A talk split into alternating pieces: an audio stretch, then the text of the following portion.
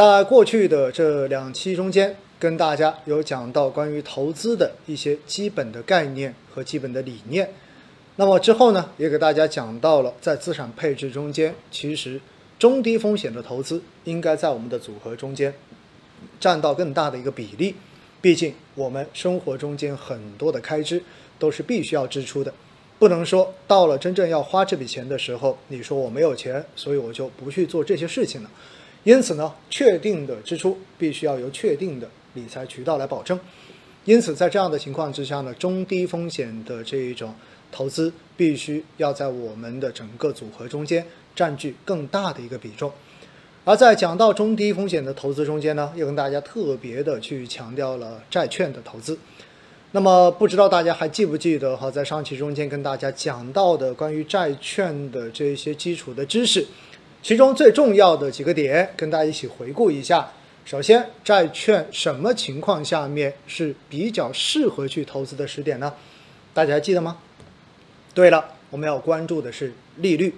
如果整个市场利率是在往上行的过程中间，那么债市大概率应该是往下的。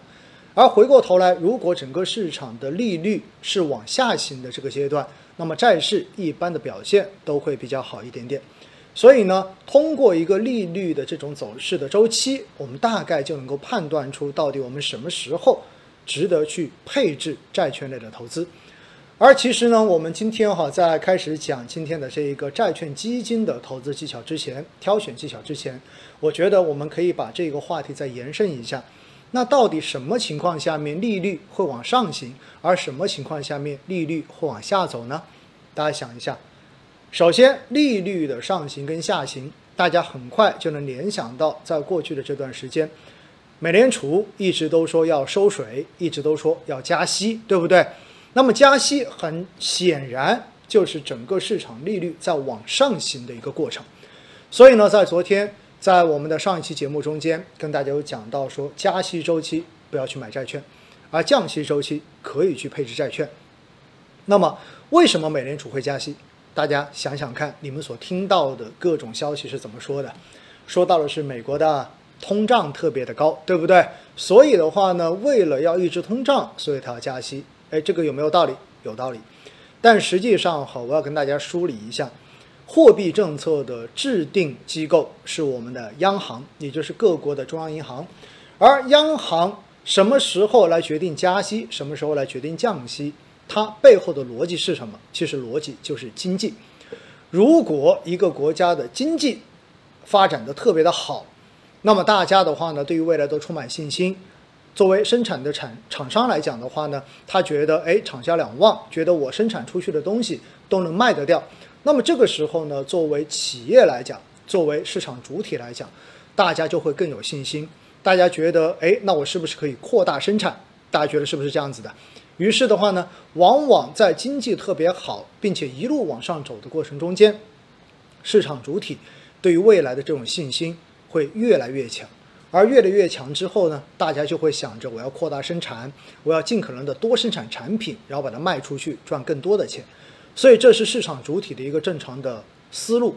那么体现在行为上面呢，那往往企业就会选择加杠杆。所谓的加杠杆，就是选择去借钱来扩大生产。而作为普通的投资人来讲的话呢，作为普通的居民来讲，可能我们就会选择借钱去进行投资，借钱去进行消费，借钱去进行买房，对吧？所以这是对于未来经济充满信心，大家觉得经济一片欣欣向荣的时候，基本上能够出现的情况。那么在这样的时候呢，因为很多人都开始借钱，开始加杠杆去做这些动作，所以往往在这个时候呢，经济。就会呈现出过热的状态，而过热的状态就意味着市场上的这种需求短时间会变得更大，但是未来的这种供给有可能在乐观的情绪之下，会比需求比实际的需求变得更大一些，所以很快市场就会变成一个过热的状态，供过于求。那我们都知道，如果供过于求之后呢，慢慢的这个泡沫总会破的，所以。往往经济过热之后，很有可能会以一场危机的方式，然后后来把这个泡沫给戳破，或者说就是政府机构然后通过一些主动的动作来限制经济的过热，来强行的把这个风险给降低，那这就是去杠杆。所以呢，我们会发现哈，往往在一个国家经济非常繁荣，而且有过热趋势的时候呢，那么往往央行的这个货币政策就会开始趋向于边际的收紧。说白了，这个时候就有可能加息。那么加息实际所体现的就是，当大家想到银行来借钱进行扩大生产。借钱进行投资的时候，借钱进行消费的时候，你会发现，因为加息导致你要支付更多的成本，这个时候呢，你就会去衡量，那我是不是要去借钱，对吗？所以加息是为了抑制经济的过热，防止未来发生大规模的这种危机。因此，大家知道了，当经济的预期越来越好的时候，那么一般呢，货币政策的边际是往收紧的方向走的。那么在这种时候呢，其实。往往加息的预期就会变得越来越大，而加息预期变得越来越大，意味着债市一般表现可能就不太乐观。因此，我们把这个逻辑梳理一下，也就意味着，如果对于未来经济特别的乐观，那么往往呢，债市可能并不算一个特别好的投资的时点。所以，当经济预期不好的时候，往往利率就会往下走，而利率往下走，债市就会。往上行，所以呢，我们把中间环节拿掉，最后就得到一个结果，那就是如果经济未来大家都不看好的话，那么往往债市表现都还不错，也是投资债市的一个时点。所以哈，我们今天在这一节直播课一开始为什么要跟大家讲这些呢？其实。真正去关注利率，很多人不知道该关注什么利率。比如说，有人说存款利率，有人说贷款利率，有人说国债利率，还有人呢，可能看到最近说这种存款利率有降，对不对？是不是有利于债市？实际上哈，我告诉大家，市场利率它有很多个指标，官方的这一种名义利率，比如说存贷款利率，自然是很重要的指标。但现实中间呢，可能包括十年期国债的一个收益率的这种涨跌，其实它都是一些比较明确的指标。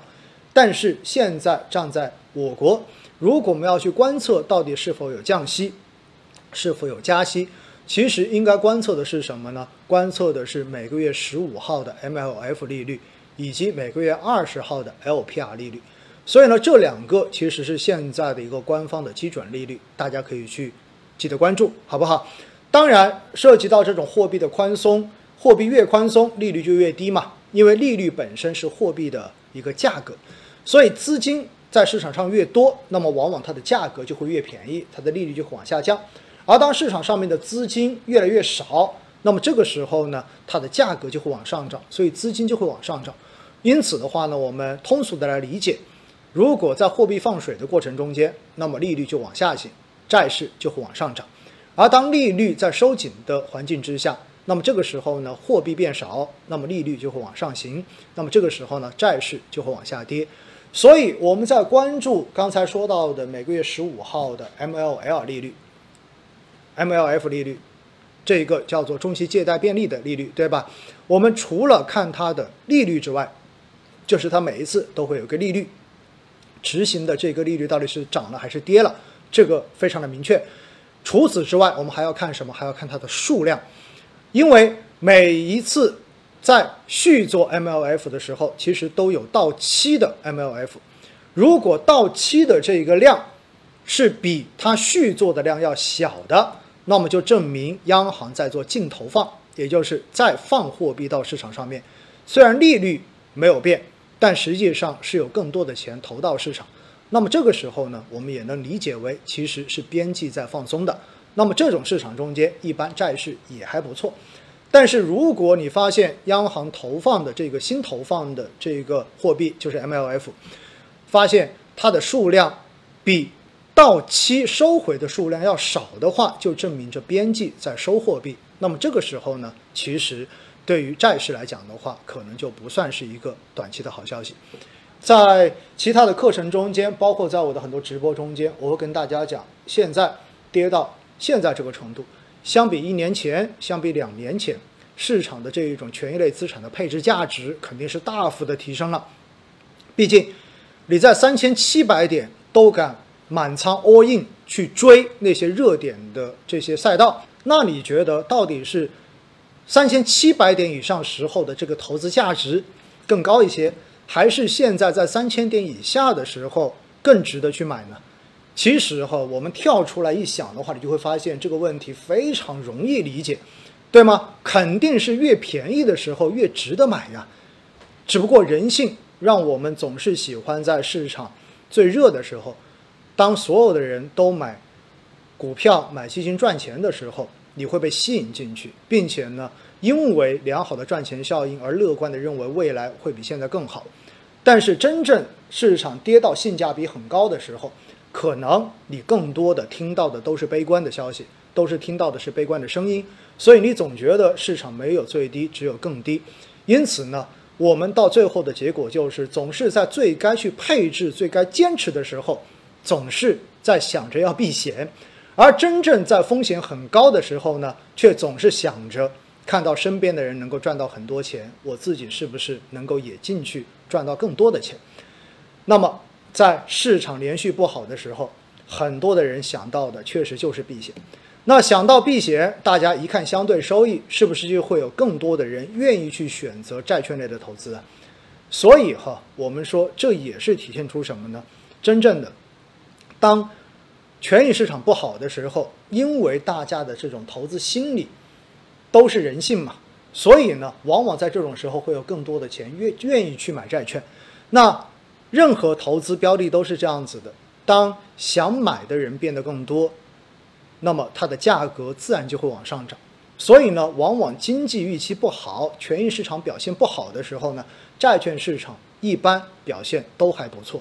哪怕因为今年的宽信用导致整个的一个债券类资产、债券市场出现了一定的波动，但是。时至今日，我们看过来的话呢，应该说今年的整个债券类的资产，它的配置的价值，应该说还是算不错的啊。